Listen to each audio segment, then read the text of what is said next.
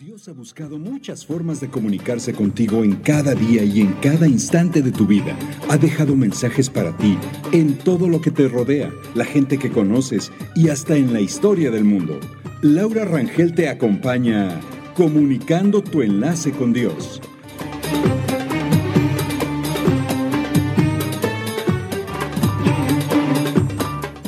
Ha buscado comunicarse contigo a través de muchas formas.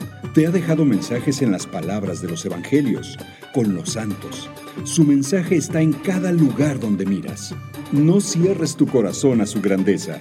Es momento de que tú también te comuniques con Él.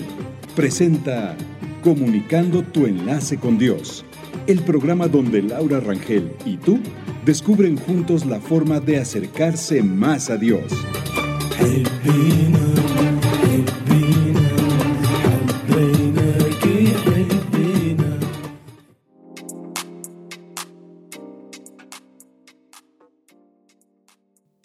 La fe no hace que las cosas sean fáciles, hace que sean posibles. Lucas 1:37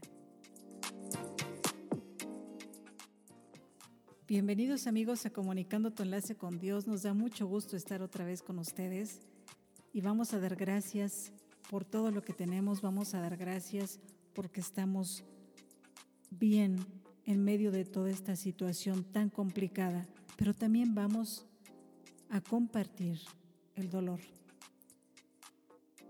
Y vamos a recapitular todas las enseñanzas que nos deja esta situación que estamos viviendo. Que seamos testimonio de una fe verdadera y vamos a seguir adelante con todo el ánimo que tenemos porque Dios siempre está apoyándonos, dándonos siempre lo mejor. Aunque a veces nosotros como seres humanos no entendamos qué es lo mejor. Pero por algo estamos y por algo los demás se han ido también nos dejan muchas enseñanzas. ¿Qué tal si dejamos de ser egoístas y vamos a dar más tiempo a los nuestros, a los amigos, a nosotros mismos? Y ser más agradecidos con Dios, con la gente que nos tiende la mano y con todo. Ya dejemos de criticar tanto, mejor vamos a ponernos con otro switch en nuestra cabeza para seguir adelante. Les vamos a hablar esta vez del maronismo, una intervención del padre Yaqut Badawi, que es el superior de la Orden Libanesa Maronita. También tendremos dos cápsulas de reflexión muy buenas de Monseñor Teodoro Pino Miranda. Los dejo a la escucha. Hola, soy el padre Yaqub Badawi, monje de la Orden Libanesa Maronita Estoy en México desde 6 de agosto 1999. Vivo en la iglesia de Nuestra Señora del Líbano, que pertenece a la Orden Libanesa Maronita. Actualmente soy responsable, le dicen superior de la comunidad de la Orden Libanesa Maronita. estudié la teología, estudié la musicología, soy, musicólogo, la composición, la música y también el siriaco y el árabe. Y trabajo en la iglesia aquí. Saludo a todos que viven en paz, en tranquilidad.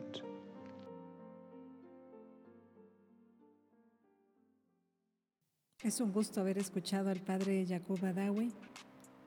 En otra ocasión vamos también a escuchar su música, el coro tan bonito que tiene de nuestra ciudad de Líbano, especialmente los cantos de Navidad. Pero bueno, tendremos mucho tiempo para compartirles todo este material. Pues vamos a continuar porque les quiero hablar sobre el maronismo.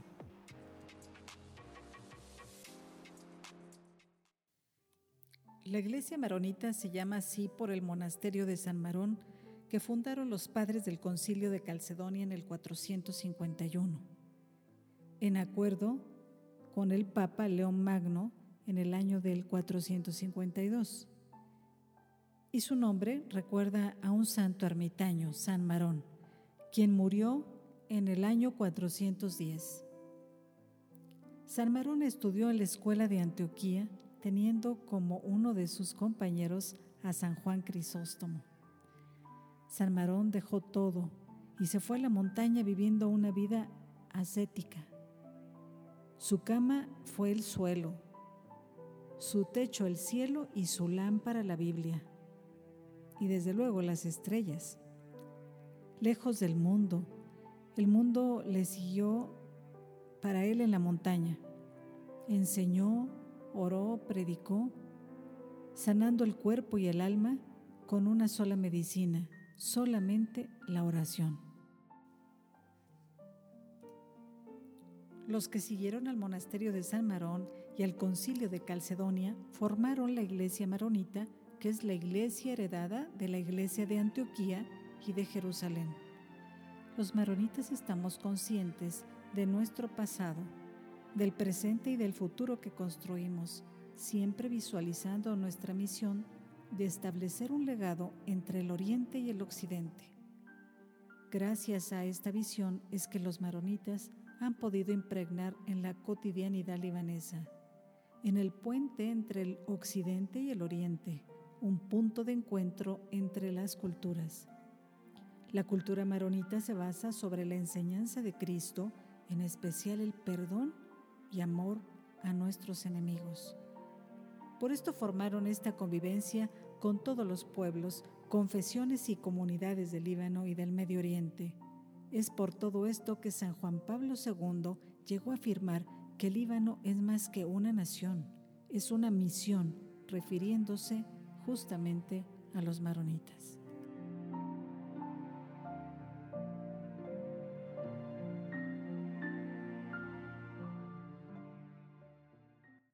San Luis Gonzaga nació en Castiglione, Italia, en 1568, hijo del marqués de Gonzaga de pequeño aprendió el arte de las armas, el más exquisito trato social. La primera comunión se la dio San Carlos Borromeo. Su director espiritual fue el gran sabio jesuita San Roberto Belarmino, el cual le aconsejó tres medios para llegar a ser santo. Frecuente confesión y comunión, mucha devoción a la Santísima Virgen y leer vida de santos. Pronto demostró lo que iba a ser la oración y la vida de dura mortificación llenaban todo su día. Su padre lo envió con su hermano Rodolfo para quitarle de la cabeza su vida piadosa y para que llevara una vida de sociedad. Pero nada consiguieron para vencer su espíritu de consagración. A su regreso lleva una vida ascética y de oración. Huía de todos los pasatiempos mundanos que abundaban en su propia casa. Aunque era heredero de una gran fortuna, a todo renunció y se entregó a la vida religiosa en la compañía de Jesús. Consigue el permiso de su padre, que mucho se resistía y se entregó del todo al noviciado y a adquirir las virtudes religiosas. No pierde nunca la presencia de Dios. Hace grandes esfuerzos en los estudios, pero antes de llegar al sacerdocio vuela al cielo, fruto de la gran caridad, al atender a los enfermos de tifo. Era el 21 de junio de 1591. Otros santos de hoy, Tarencio, Demetrio, Rufino, Apolinar, Siriaco. ¿Qué tal este testimonio de San Luis Gonzaga? Realmente nos ayuda mucho y siempre un santo es un modelo, es un modelo a seguir, es un ejemplo. Son hombres con grandes virtudes, por, por eso son santos, pero vale la pena como entresacar todo lo que, lo que nos podemos llevar de testimonio, de enseñanzas y poderlo seguir. Son intercesores, son intercesores ante Dios nuestro Señor por alguna necesidad. Cada quien se identifica con algún santo. Y eso vale la pena, pero sobre todo seguirlos, el testimonio y, y la enseñanza, vamos a continuarla, vamos a seguir. Los voy a dejar a la escucha de una reflexión también de Monseñor Teodoro Pino Miranda, que es muy bonita y seguramente nos va a dejar una enseñanza maravillosa. Por un mundo mejor. Si hemos de buscar caminos nuevos para los hombres, no nos debemos de contentar con ofrecer alimentos, vestidos u otro tipo de servicios, sino el mejor regalo que puedes hacer a los que trabajan para ti es la humanidad y la fraternidad que les demuestres con tu comportamiento a lo largo de la jornada. El desarrollo consiste en promover al hombre en su totalidad, en elevarlo a una vida digna del hombre. Bajo ese trasluz, tendríamos que analizar todos los esfuerzos que hoy se hacen en todos los campos, en donde sigue prevaleciendo el asistencialismo y no precisamente la promoción, sin olvidar todas las facetas del hombre. El Papa Pío XII, en un importante discurso, abrió el camino hacia el desarrollo con una frase muy rica de significado, construir un mundo mejor, que luego explicó, lo cual quiere decir civilizar al atrasado y convertir al civilizado en hijo de Dios. Respondiendo a los deseos del Papa, el padre Lombardi de la Compañía de Jesús abrió en las afueras de Roma, cerca de la villa de Castel Gandolfo, donde el Papa se va a descansar, un centro llamado por un mundo mejor, con el objeto de preparar en ese espíritu y en esa acción para el desarrollo del hombre en el mundo de hoy. Sobre ese modelo, se abrieron en todas partes numerosos centros para elevar el nivel del hombre, criatura de Dios. Palabras adecuadísimas para estos tiempos, de verdad que nos deja esta reflexión otra enseñanza más. Vale la pena escucharlo, vale la pena que nos adentremos y pensemos que este tipo de reflexiones, fíjense cómo hoy nos queda perfectamente bien. Ya casi nos estamos yendo del programa, pero nos quedamos con ustedes para la próxima y recuerden escribirnos en el WhatsApp 55 19 49 12 22. Tenemos un grupo de reflexión donde pueden también pedir peticiones. Está abierto para todos. Nuestro grupo se llama Mercy Fly Enlaces y nos dará mucho gusto que compartan sus experiencias, también sus situaciones que vivan, que podamos apoyarlos en la oración y que sobre todo no se sientan solos. Es el objetivo de nuestro grupo. Vamos a continuar con una canción muy bonita para despedirnos y nos vemos la próxima. Hasta siempre se despide Laura Rangel.